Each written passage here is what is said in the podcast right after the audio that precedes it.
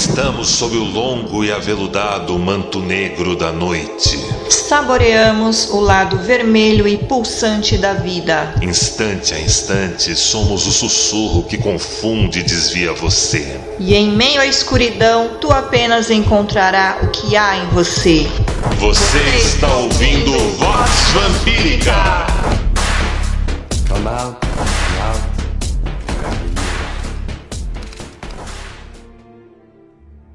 Filhos e filhas do Selvagem Jardim, sejam bem-vindos à Vox Vampírica. Todo dia 14 e 28 do mês, uma edição nova para vocês. Apoiem a gente em catarse.me Redvamp e acompanhem muitas e muitas surpresas vindas do coração da escuridão. 100 anos de Nosferatu. A obra-prima do cineasta alemão Murnau, interpretado pelo misterioso ator Max Schreck, celebra 100 anos nesse 4 de março de 2022. O nome do personagem é Conde Orlok e ele já serviu como uma representação da praga, um espírito semelhante a um daimon de uma região da Romênia, um ícone do cinema vampírico, um avatar de Saturno para outros. Eis aí um personagem rico de significados e com muitas facetas. A estreia do filme se deu na cidade de Berlim, no chamado Festival Nosferatu, realizado no Marmosal of the Berlin Zoological Garden. O pitoresco evento conclamava toda a audiência vir trajada nas cores pretas. O nome original do filme era Nosferatu, uma sinfonia de horror, e eu não vou tentar ler esse nome em alemão. Os gritos do público ao contemplar o pesadelo chamado Conde Orlok saltando de seu caixão foram memoráveis. Esses espectadores desavisados poderiam muito bem terem vivido e testemunhado o primeiro grande jump scare da história do cinema. Possivelmente também testemunharam o primeiro grande monstro dos filmes de terror. Nosferatu também amargou um dos primeiros grandes processos jurídicos por plágio da história do cinema. O filme era uma adaptação não oficial do Drácula de Bram Stoker. Daí a mudança de nome do Conde de Drácula para Conde Orlok. E a sentença da justiça foi amarga. Todas as cópias de Nosferatu foram condenadas à fogueira nos anos seguintes após o seu lançamento. Ao menos esse é o lore. Sim, o processo foi movido pela viúva de Bram Stoker, mas como sempre, alguém guardou uma cópia escondida no porão que acabou ressurgindo nas décadas posteriores. Uma obra-prima silenciosa, foi pioneira em técnicas e tropos de terror que vêm sendo usados até os dias de hoje. Mas a criação do icônico Orlok, interpretado por Max Schreck, é a sua conquista suprema. É interessante observar que a produtora do filme, chamada Prana Filmes, era ligada a um grupo ocultista chamado Frater Saturnis. A discreta sociedade permanece ativa até os dias de hoje e a curiosa semelhança da estátua de seu fundador com o personagem Orlok ainda hoje é um tema que rende boas conversas e faz parte do folclore deles. Inclusive, lá no programa Acesso Redivamp, disponível no YouTube da Rede Vampírica, entrevistamos o Frater Escuros, atual líder da vertente brasileira. Há até algumas histórias e teorias interessantes sobre tudo isso que nós contamos longamente lá nas páginas da redevampírica.com. Muito do crédito por essa estranheza deve ir para o produtor de Nosferatu, Albin Grau, estudante de ocultismo, autor da obra Livro da Hora Zero, disponível no Brasil pela Diamond Editora. Ele escreveu um artigo afirmando que durante a Primeira Guerra Mundial, um camponês sérvio lhe contou sobre seus próprios encontros com vampiros. O relato era dramático.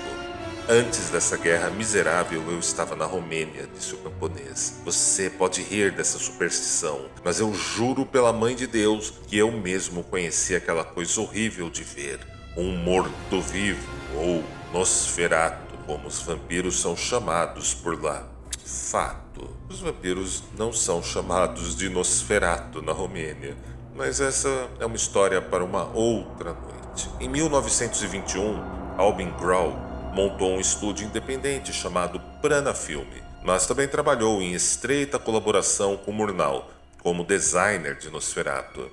Ele retém apenas alguns elementos já presentes no romance de Stoker, como as sobrancelhas pontudas e o nariz aquilino, e usou muitas conexões com os mortos-vivos e suas descrições da tradição folclórica do leste europeu. Orlok é uma criatura parecida com um verme, mais à vontade entre ratos do que pessoas, dizia o célebre Albin Grau. No cinema, o personagem Nosferatu voltou a ser interpretado no final dos anos 70 pelo ator Klaus Kinski.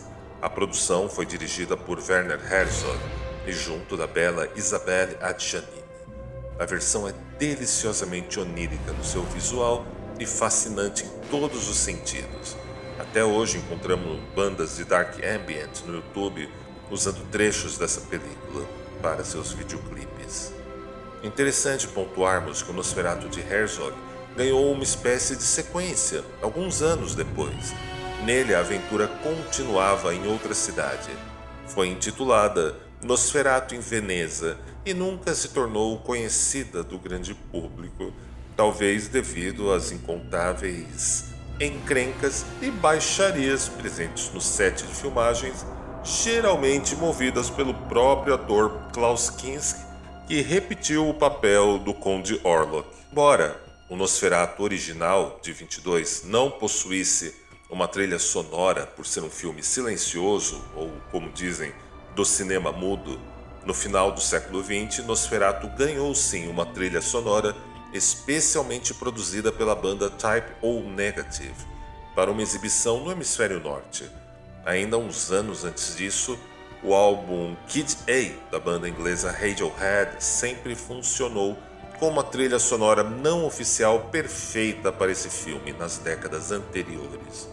Parece, inclusive, que foi composto por alguém que assistiu o filme e justamente com este intento. Eis aí o mistério da música alternativa e underground para todos vocês.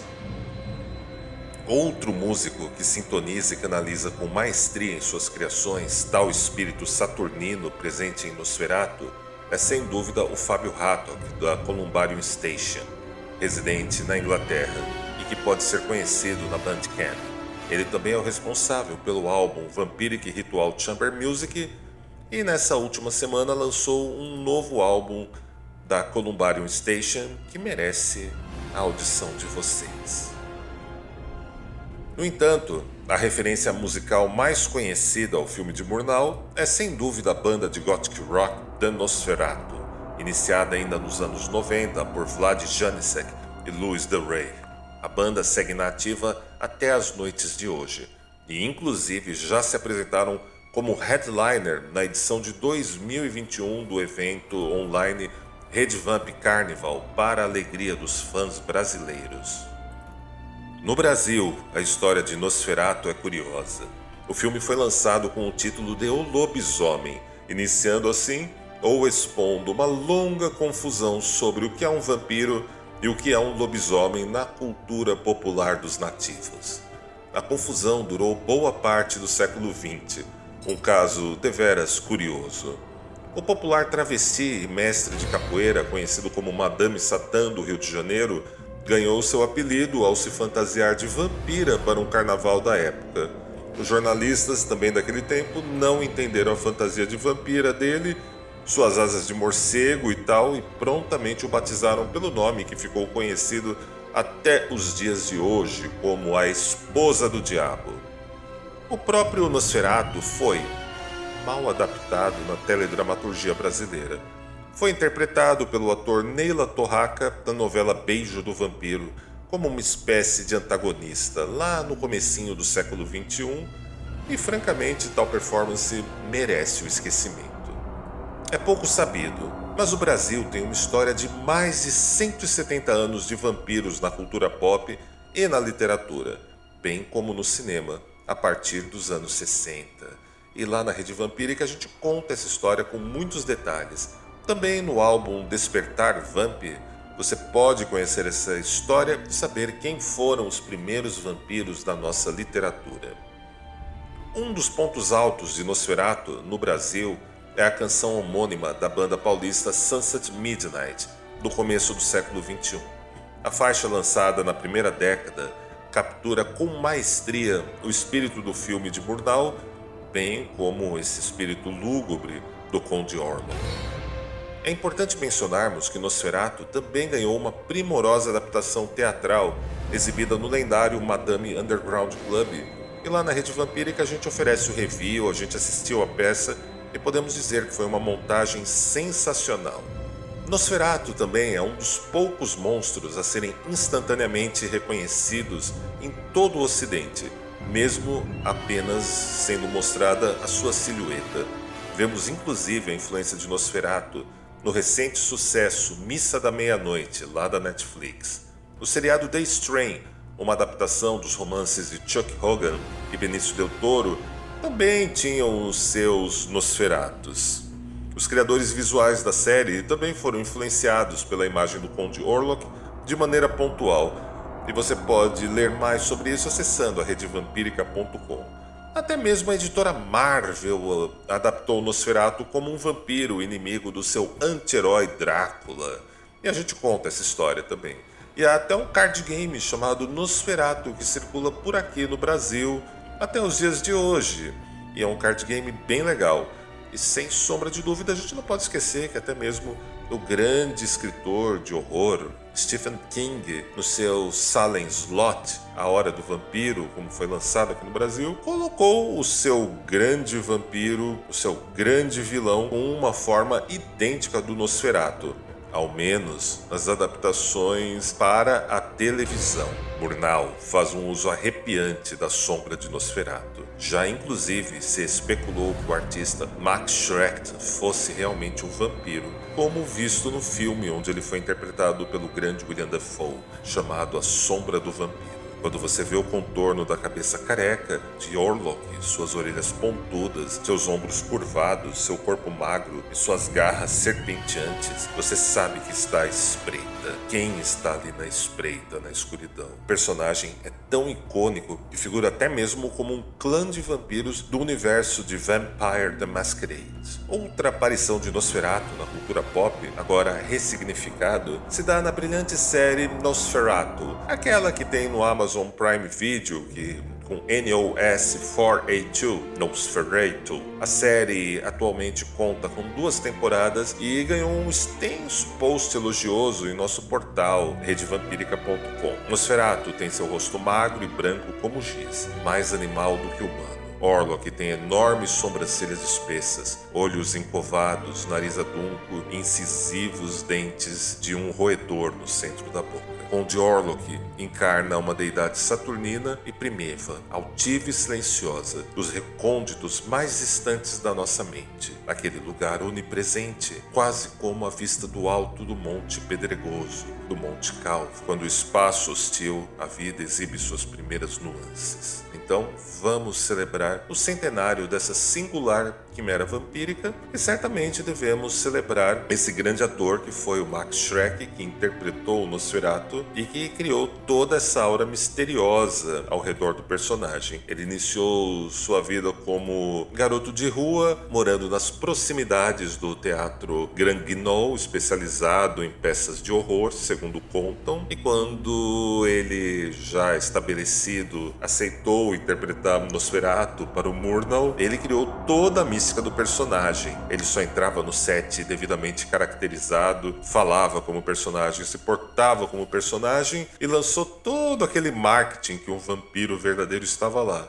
Mas a bem da verdade, Mark Schreck só foi associado ao personagem reconhecido como seu ator muitas décadas depois, pois ele proibiu seu nome de ser vinculado ao do personagem na época do lançamento do filme. E quem conta essa história são nossos parceiros e amigos do site mundotentacular.blogspot.com. Visitem eles e confiram lá também essa notícia interessantíssima. Eu fico por aqui e vejo vocês dia 28. E claro, uma última notícia muito importante. Viramos o primeiro lote da Carmila Noite de Gala Sombria e você pode adquirir seu convite para o jantar para casal, dupla ou ou ainda seu convite jantar unitário ou mesmo convite só festa. Acesse redevamp.com. E se porventura você ama tudo isso que criamos e trazemos para você, nos apoie em catarse.me redevamp.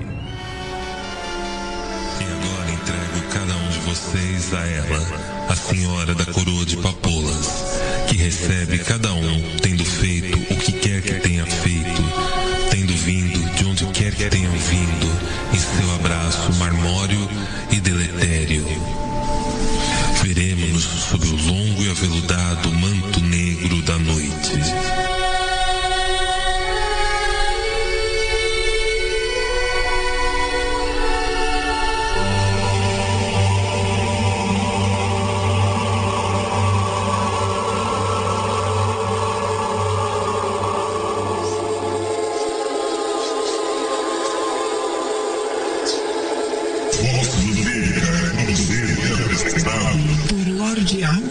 Por Lorde A